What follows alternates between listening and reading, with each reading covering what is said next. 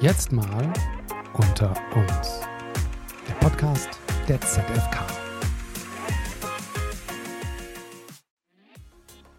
Eva Kreinkamp. Ich freue mich, die Vorstandsvorsitzende der BVG, des größten deutschen Nahverkehrsunternehmens. Wahnsinnige Dimension, eine Milliarde Fahrgäste im Jahr, sogar mehr als eine Milliarde, über 15.000 Menschen arbeiten bei Ihnen.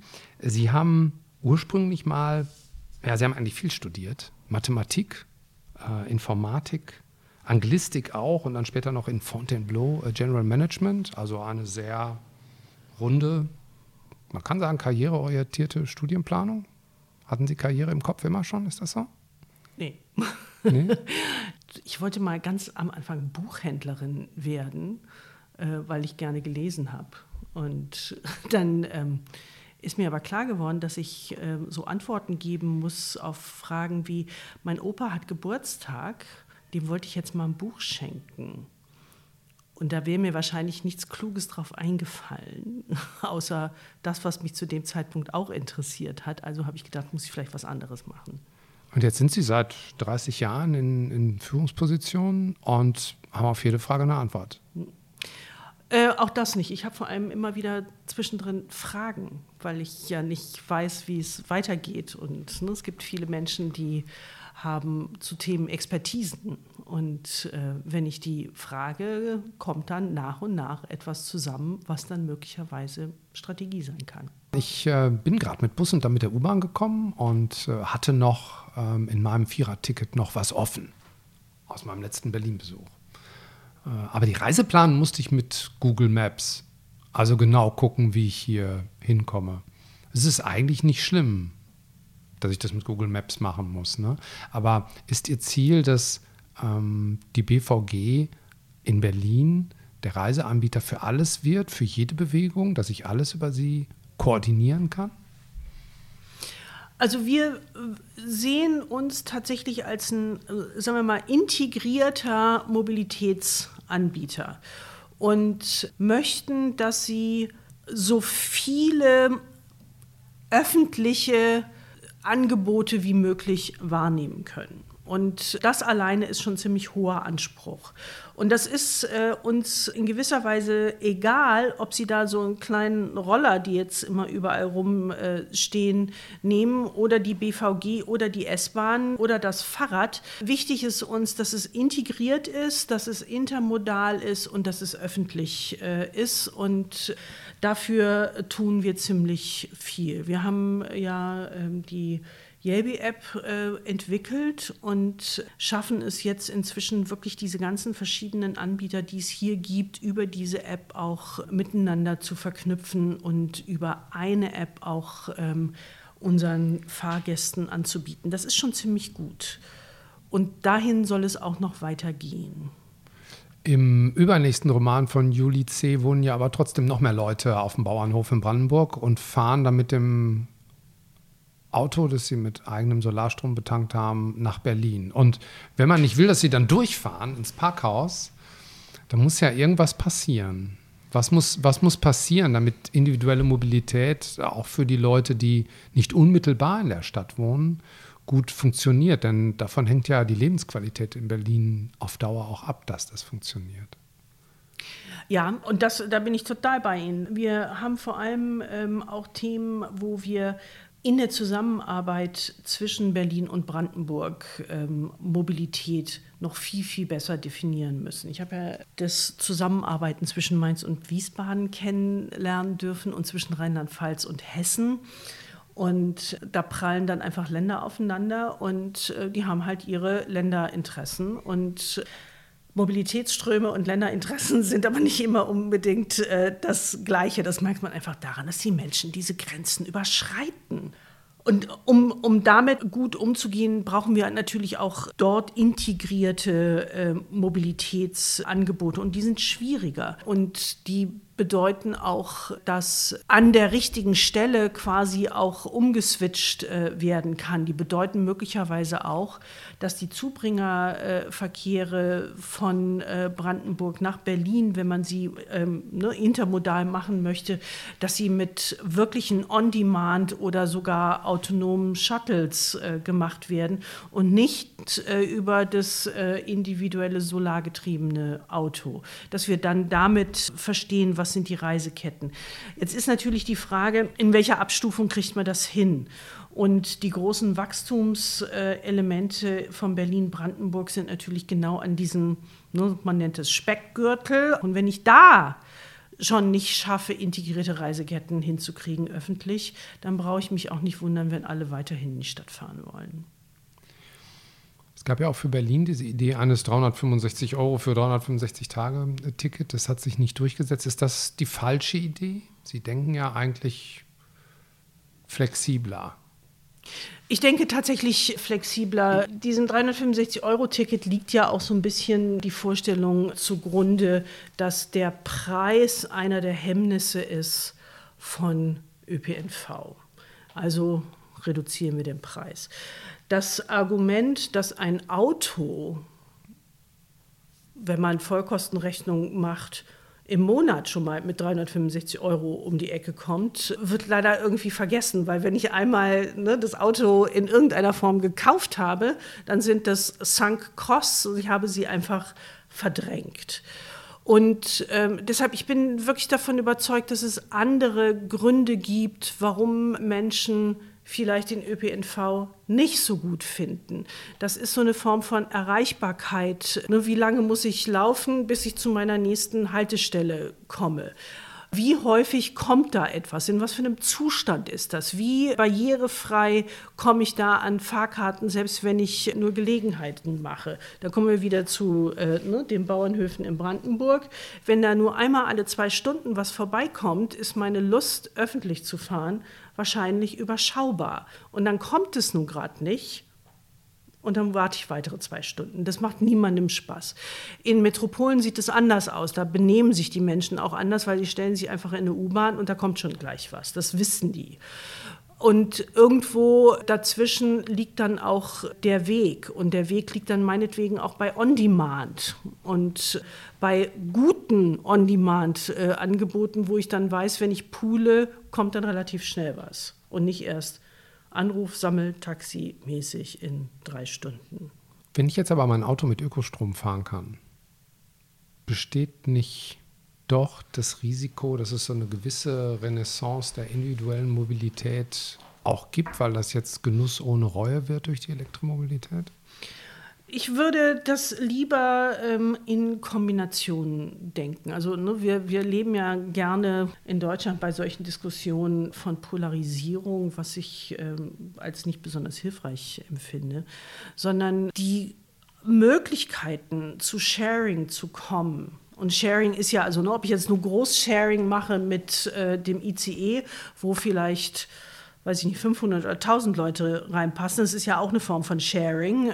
Oder ob ich kleineres Sharing mache mit Elektroautos, wenn ich insgesamt versuchen möchte, Mobilität einerseits zu ermöglichen und andererseits auch Städte lebenswerter wiederzumachen, wo diese unglaubliche Dominanz von Individualverkehr ja auch einen Teil der lebenswerten Energie auch raubt. Und wenn ich das irgendwie versuche, auch in Kombinationen zu denken, komme ich vielleicht in eine, in eine andere Welt, die es mir ermöglicht, das, das Beste aller Welten zusammenzufassen. Und dann muss es auch nicht immer individuelle Elektromobilität sein. Es kann individuelle Elektromobilität manchmal sein. Man kann, glaube ich, sagen, dass Deutschland relativ gut als Land durch diese Corona-Pandemie gekommen ist, mit allen Einschränkungen, die das individuell auch immer wieder natürlich hat. Glauben Sie, dass das Bewusstsein für das, was ähm, der Staat, was auch öffentliche Unternehmen tun, dass das gewachsen ist? Oder ist das so selbstverständlich wie eh und je? Das ist tatsächlich, das ist wirklich eine schwierige Frage. Also ich sehe da sehr starke Spreizungen. Auf der einen Seite gibt es eine Erwartung, dass der Staat uns da quasi durchleitet durch etwas, was wir alle nicht kennen. Ne? Wir haben ähm, in unserer gesamten Historie, alle, die wir hier sind, keine Pandemie erlebt. Wir kommen wenigstens aus einer Generation, wo äh, Menschen zu uns gesagt haben, wenn du im Krieg gewesen wärst, dann wäre das und das gewesen, also stell dich nicht so an. Aber das haben wir alles nicht, sondern wir sind alle kollektiv in einer Situation gelandet, die wir äh, nicht kennen und wo aber eine Erwartungshaltung ist, dass irgendjemand weiß, was wir jetzt tun. Das finde ich schon mal ziemlich bemerkenswert, äh, dass das eine Annahme ist, dass das die Menschen, die alle auch das nicht kennen, dass sie wissen, was wir da zu tun haben.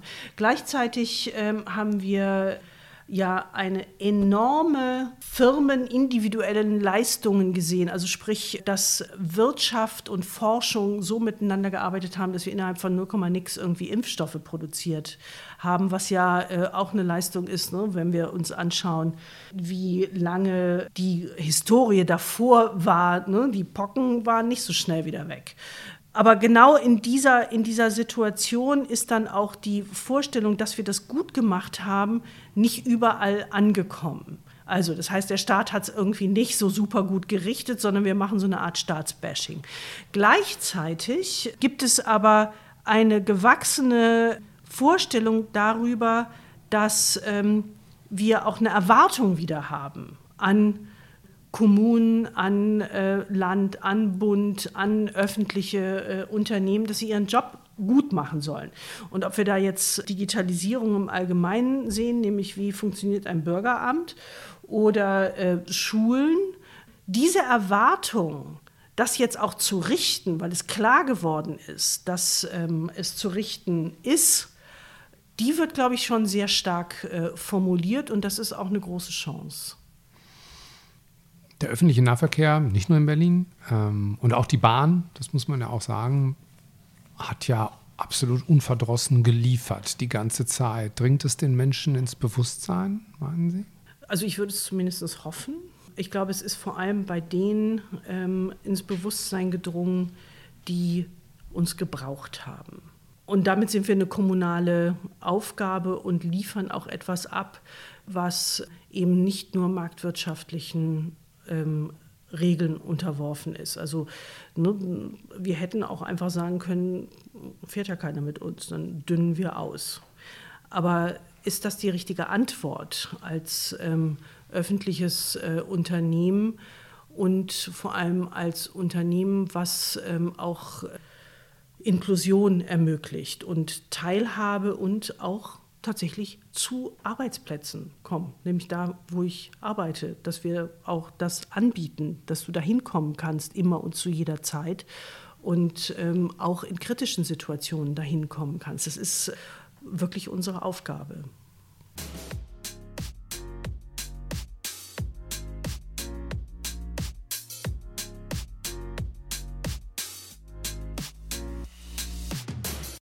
Was wäre, wenn alle nur noch studieren und niemand mehr eine Ausbildung machen möchte?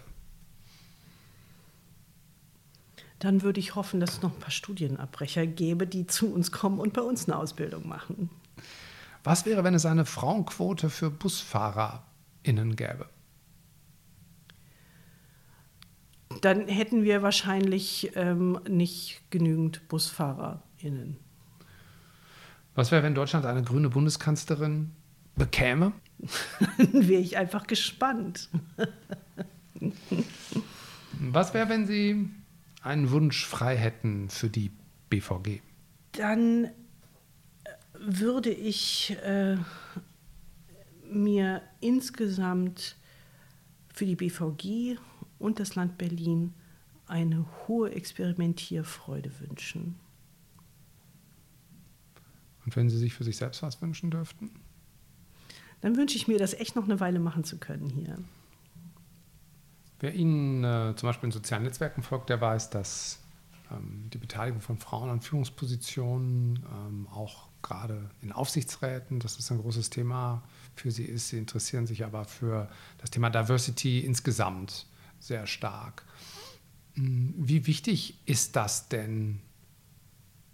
Wäre jetzt eine U-Bahn fährt oder einen Bus, solange er oder sie das einfach gern tut? Die äh, Frage nach Diversity ist ja nicht eine, eine ähm, von Ne, Hauptsache, du machst deine Aufgabe und mir ist egal, wer du bist. Sondern die Frage von Diversity äh, ist eher, schaffe ich es insgesamt immer wieder äh, auch Menschen anzusprechen, die bei uns oder woanders arbeiten möchten? Schaffe ich es klarzumachen, dass wir ein Unternehmen tatsächlich für alle sind? Und habe ich damit dann auch die Sichtweisen von diesen unterschiedlichen Menschen im Unternehmen und schaffe ich es dann auch, die richtigen Entscheidungen zu treffen. Und je mehr Sichtweisen wir auf die Welt haben, umso größer ist quasi auch unser Pool von Ideen, die wir äh, bekommen und auch von, von tatsächlich Emotionen. Und selbst unser Produkt äh, äh ist auch ein emotionales Produkt. Wir haben in Berlin 3,8 Millionen Einwohnerinnen und Einwohner und da haben ganz viele eine Meinung zur BVG. Je mehr dieser verschiedenen Meinungen ich auch innerhalb des Hauses habe, umso besser, weil dann kann ich besser werden. Das ist mit der Grund, warum ich mich dafür interessiere. Und wenn ich in so einer ne, äh, kleinen Gruppe von Menschen mich bewege, die immer meinen, sie hätten die Weisheit mit Löffeln gefressen, dann ist irgendwo mal durch. Hat man ja auch bei Genpools, ne? weiß man ja auch, dass ein bisschen Diversity im Genpool auch nicht schlecht ist. Kann man also vielleicht auch bei Unternehmen so sehen. Mhm. Berlin ist ja eine, wenn man so will, sehr diverse Stadt mit einer ganz, ganz breiten Differenzierung in jeder Dimension, die man sich äh, da vorstellen äh, könnte. Hm, macht es das einfacher, Diversity auch in einem Unternehmen mit 15.000 Mitarbeitern zu leben? Also äh, ein großes Thema, äh, das ist, glaube ich, insgesamt auch bei kommunalen äh, Unternehmen, ist eine gewisse Männerlastigkeit.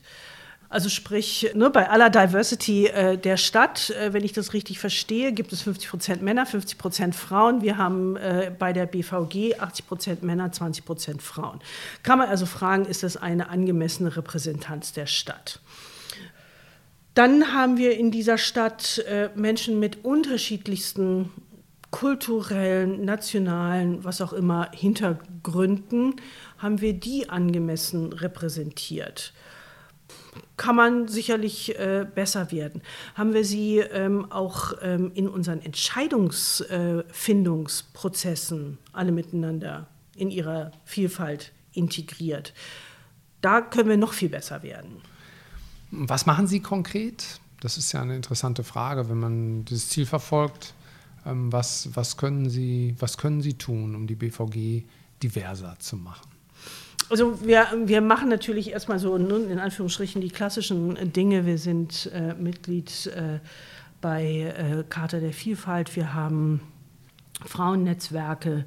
Wir haben ein Regenbogennetzwerk. Äh, wir machen ähm, äh, Diversity-Tage. Äh, was wir in den nächsten Schritten jetzt machen, ist uns tatsächlich einen Diversity-Kodex zu geben. Wir versuchen auch da möglichst viele die vielleicht bislang mit dem Thema auch nicht so wahnsinnig viel zu tun hatten, weil ne, in den Betriebshöfen vielleicht das nicht ganz oben auf der Agenda steht. Also das äh, wirklich noch viel, viel stärker ins Unternehmen zu bringen und auch äh, nochmal zu gucken in unseren Rekrutierungen zum Beispiel.